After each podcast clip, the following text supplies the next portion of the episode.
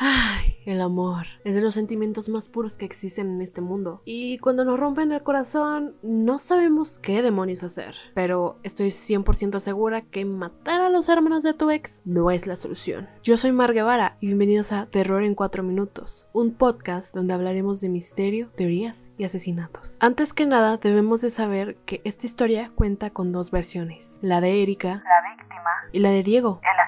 Diego Santoy y Erika Peñacos se conocieron en 2004 en una discoteca de Monterrey, cuando ambos asistieron para celebrar los 15 años de una amiga en común. La atracción fue inmediata y tras ese encuentro ambos salieron para al final hacerse novios. Sin embargo, las cosas no terminaron bien, ya que terminaron. Erika contaba que las razones eran porque Diego era alguien violento. Sin embargo, Diego contaba que fue por ser alguien precoz y no avisar en.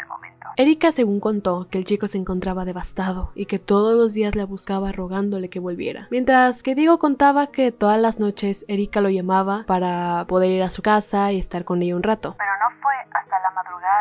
2 de marzo de 2006. Diego entró a la casa de la familia Peñacos, ubicada en la famosa privada Cumbres. Llevaba consigo una mochila y cubrió su cara con un pasamontañas. Esa noche, ninguno de los padres se encontraban ahí. Solo estaba Erika, con sus hermanos Azura, María Fernanda, Erika Sur, al igual que se encontraba la empleada Catalina Bautista. El joven llegó hasta la habitación de Erika, a quien le pidió hablar para solucionar las cosas. Bajaron hasta la cocina para charlar, cuando llegó el pequeño Erika Sur. Aquí Erika mencionó que Diego mató a puñaladas al niño, mientras que Santoy afirma que su exnovia lo obligó a hacerlo. Cuando este se negó, habría sido la joven la que quitó la vida a su hermano menor. El cuerpo del niño fue hallado sobre un colchón en el cuarto de lavado. La empleada doméstica fue amenazada con una pistola y amordazada por Santoy, para después ser colocada en un baño con cita canela en su boca. Minuto después, fue la niña María Fernanda Peñacos la que encontró la muerte, ahorcada con una de las cintas de las persianas del hogar. También no está del todo claro el autor de este macabro crimen. La niña fue hallada dentro de una pila de ropa en el armario de su madre. Enseguida, la versión más popular apunta a que Erika le dijo a Diego Que morir.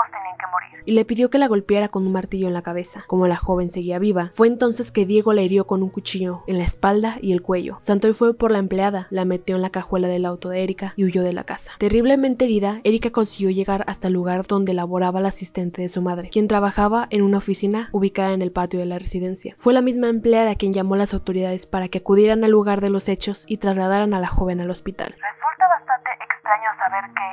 De todo el caos, se encontraba presente la hermana mayor de Erika, Azura, quien alegó no haber escuchado nada en ese momento, que se encontraba en su habitación, llevaba los audífonos puestos